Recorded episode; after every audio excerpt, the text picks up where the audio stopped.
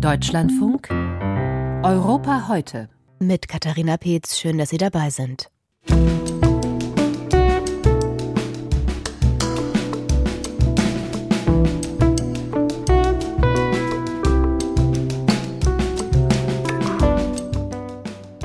Vergleiche zum Stellungskrieg im Ersten Weltkrieg werden mit Blick auf die Kämpfe in der ukrainischen Stadt Bachmut gezogen. Wir analysieren gleich die russische Kriegsstrategie dort im Donbass mit dem österreichischen Militärexperten Markus Reisner und sprechen über die Perspektiven einer ukrainischen Gegenoffensive. Außerdem blicken wir voraus auf die Präsidentschaftswahl in der Türkei, die trotz des Erdbebens wie geplant im Mai stattfinden soll. Das setzt die Opposition unter Zeitdruck.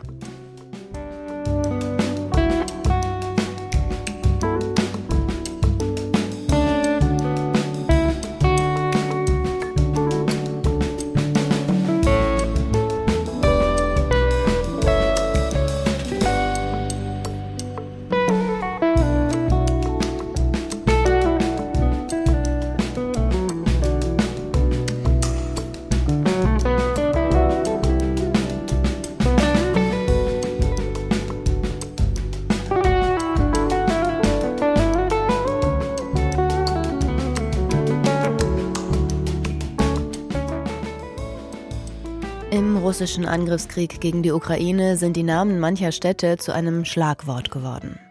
Butscha und Irpin zum Beispiel werden besonders mit den dort verübten Gräueltaten und Kriegsverbrechen in Verbindung gebracht. Saporizhia steht stellvertretend für die Kämpfe um, rund um das dortige Atomkraftwerk. Bachmut könnte als Stichwort in die Geschichtsschreibung eingehen für eine der längsten und verlustreichsten Schlachten dieses Kriegs. Seit Monaten wird die Stadt im Donbass im Osten der Ukraine von russischen Soldaten belagert. Das russische Militär rückt derzeit immer weiter vor. Wegen der hohen Todeszahlen, die nicht genau zu beziffern sind, wird Bachmut teilweise auch als Fleischwolf bezeichnet. Mit dem Militärexperten und Oberst beim österreichischen Bundesheer Markus Reisner habe ich die Kriegsstrategie in Bachmut besprochen. Aus Termingründen haben wir das Gespräch bereits gestern aufgezeichnet.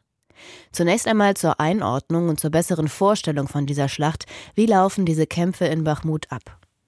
Ja, wir müssen ganz kurz äh, die Schlacht selber einordnen und da muss man leider tragischerweise feststellen, dass wir jetzt die zwölf Monate betrachten, immer wieder vergessen, dass wir in der Vergangenheit bereits auch sehr verheerende Schlachten erlebt haben. Ja, denken Sie jetzt zum Beispiel an Mariupol, die Stadt, die also Wochen, Monate lang belagert worden ist und ist den Russen dann geschafft, sie geschafft haben, sie einzunehmen. Aber denken Sie vor allem auch an die Kesselschlacht bei Lysychansk und Severodonetsk letztes Jahr im Sommer. Und tatsächlich sehen wir hier sehr viele Parallelitäten, auch in der Situation in Bakhmut.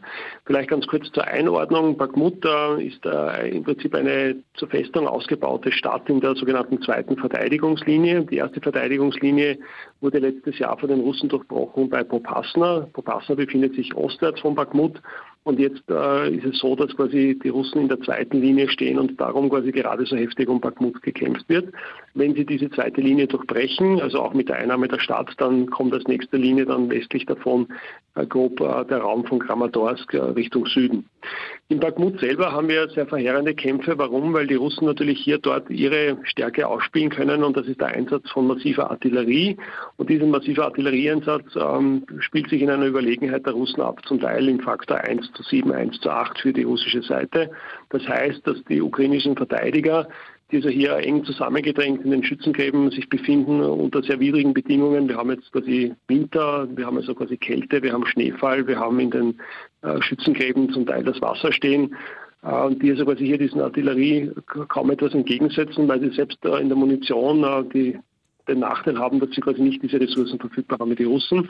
Das heißt, das ist genau das, was ein bisschen erinnert an den Ersten Weltkrieg und daher kommt auch dieser Begriff des Fleischwolfes aus der Schlacht von Verdun 1916, wo also der Versuch der Deutschen war, die Franzosen quasi wie einen Fleischwolf abzunützen und genau das sehen wir jetzt auch in Bakhmut.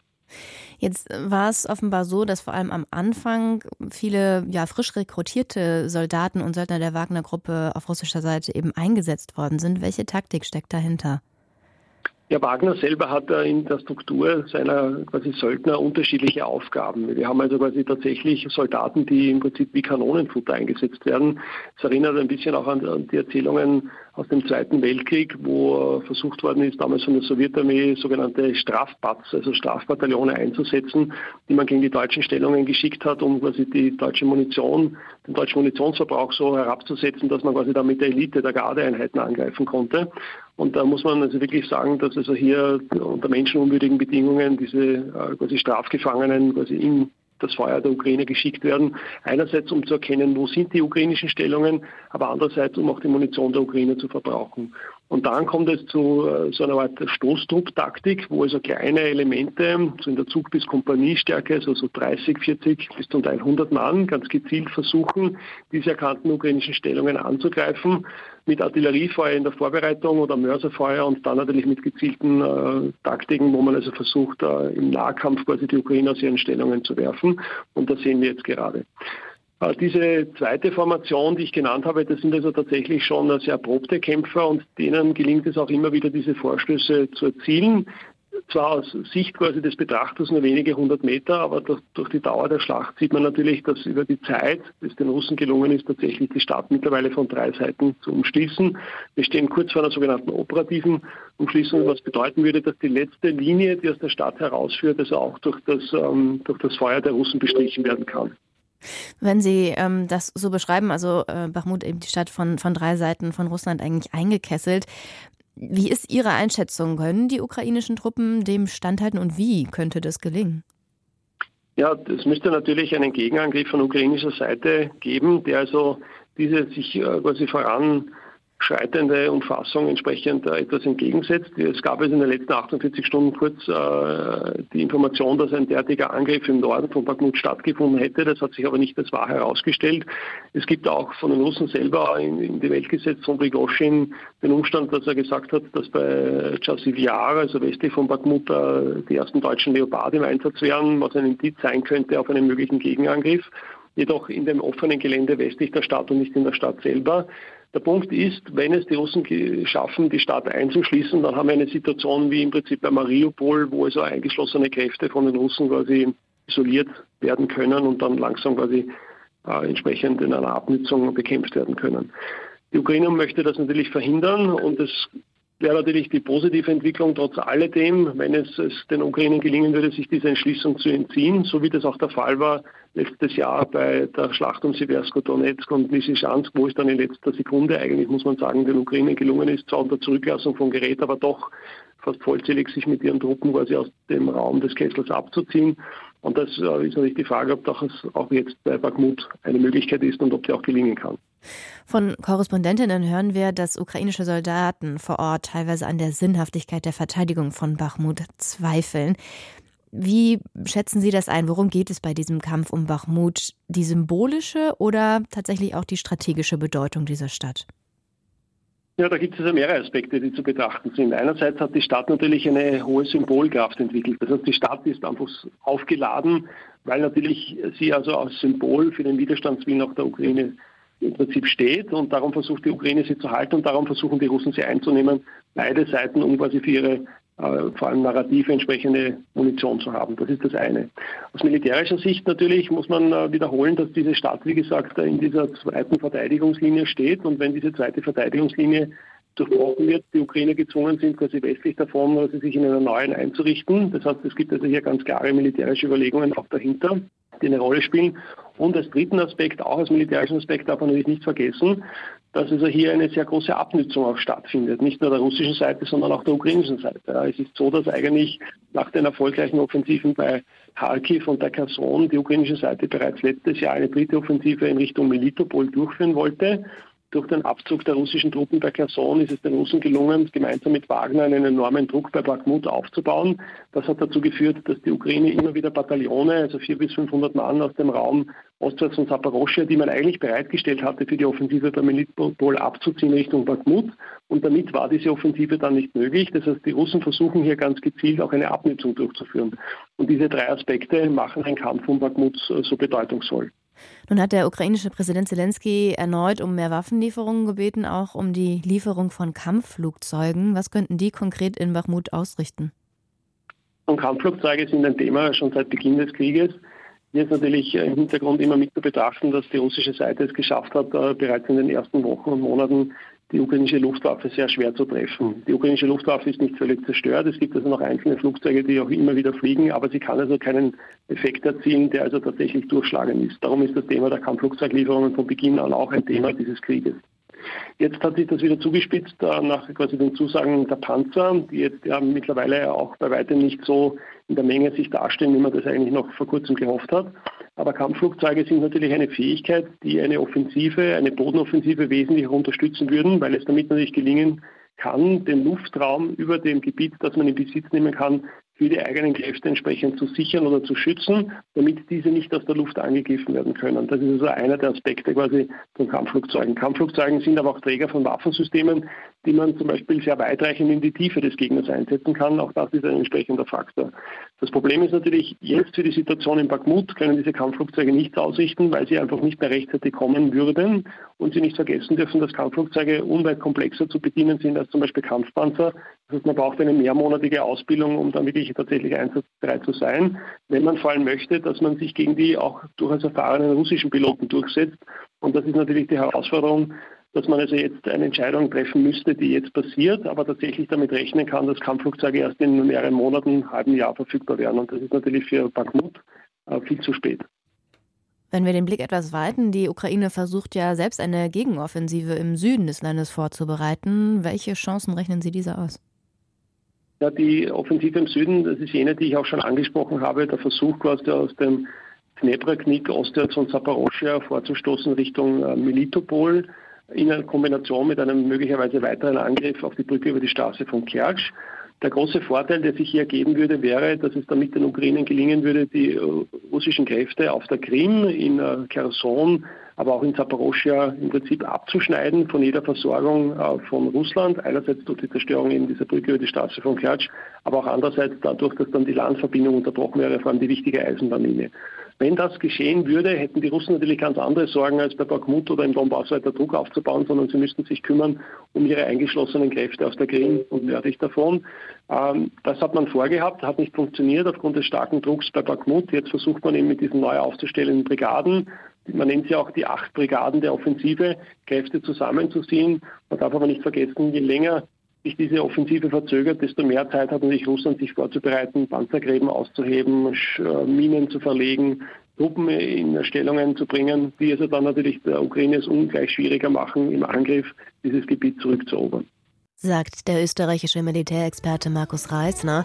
Wir sprachen über die Schlacht um Bachmut im Osten der Ukraine und die Perspektive für eine ukrainische Gegenoffensive. Das Gespräch haben wir gestern aufgezeichnet.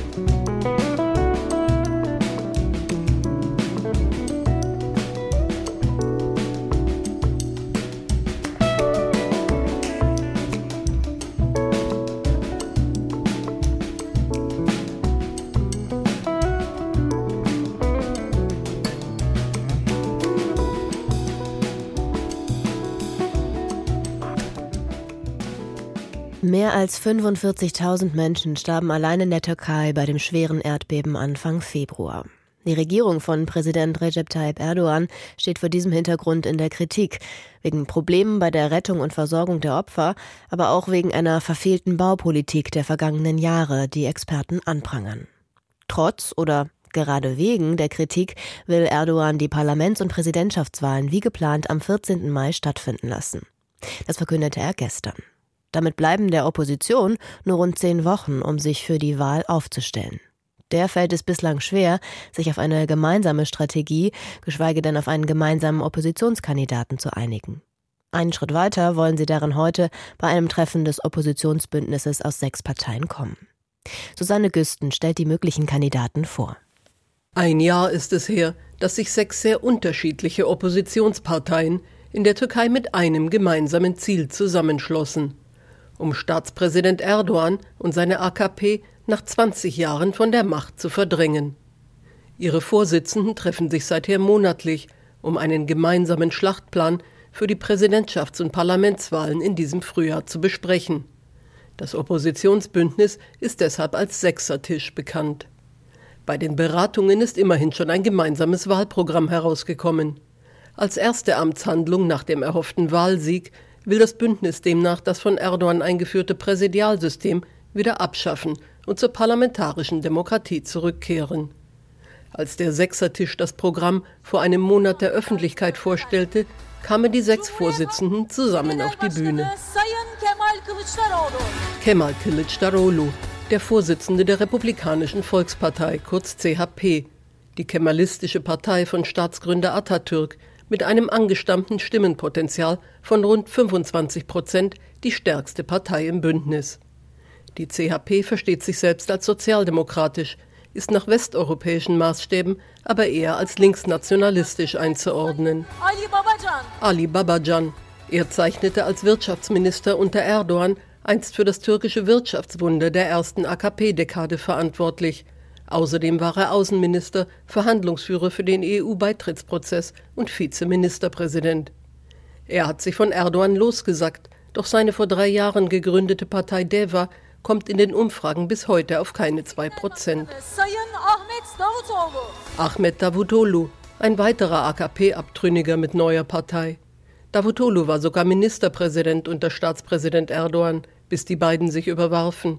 Auch Davutoglus Zukunftspartei kann bisher keine zwei Prozent erreichen. Die Vorsitzenden der Glückseligkeitspartei und der Demokratischen Partei gehören außerdem zum Sechsertisch. Die eine ist islamistisch, die andere konservativ. Und beide kommen in den Umfragen kaum noch messbar unter ein Prozent der Wählerstimmen. Vier der sechs Parteien im Bündnis holen also zusammen nicht mehr als fünf Prozent der Wählerstimmen. Wer dagegen nicht dabei ist am Sechsertisch, das ist die pro-kurdische Partei HDP, die ein Stimmenpotenzial von zwölf Prozent hat. Denn mit ihr wollen die Nationalisten im Bündnis nicht kooperieren. Führend im Oppositionsbündnis ist aber Meral Akşener von der EI-Partei, auf Deutsch die gute Partei. Angesichts der Schwäche der anderen Parteien ist sie das Gegengewicht zu Kılıçdaroğlu. In den Umfragen liegt ihre rechtsnationalistische EI-Partei um die 15 Prozent. In der Öffentlichkeit und im Bündnis weiß die rothaarige Politikerin sich mit ihrer scharfen Zunge Gehör zu verschaffen. Dem Widerstand von Meral Akşener wird es zugeschrieben, dass Kemal Kılıçdaroğlu sich im Bündnis bisher nicht als gemeinsamer Kandidat für das Präsidentschaftsamt und als Herausforderer von Erdogan durchsetzen konnte. Akşener will zwar nicht selbst für das Amt kandidieren, sie will lieber Ministerpräsidentin werden, sobald die parlamentarische Demokratie wieder eingeführt ist. Sie und andere Kritiker halten Kılıçdaroğlu aber für einen schwachen Präsidentschaftskandidaten und würden lieber den Bürgermeister von Istanbul, Ekrem Imamoglu, aufstellen oder den Bürgermeister von Ankara, Mansur Yavaş. Beide Bürgermeister gehören der CHP von Kılıçdaroğlu an, doch der Parteivorsitzende scheint entschlossen, selbst zu kandidieren. So ringt das Bündnis ein Jahr nach der Gründung und knapp zehn Wochen vor dem Wahltermin noch immer um einen gemeinsamen Kandidaten, der Erdogan besiegen soll. Susanne Güsten blickte anlässlich des Treffens des Oppositionsbündnisses in der, Part in der Türkei auf die möglichen Gegenkandidaten von Präsident Erdogan bei der Wahl am 14. Mai.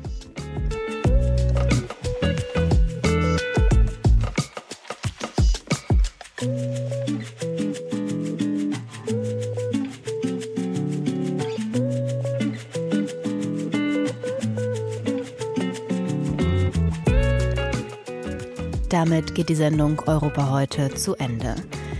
Ich bin Katharina Pees. Tschüss.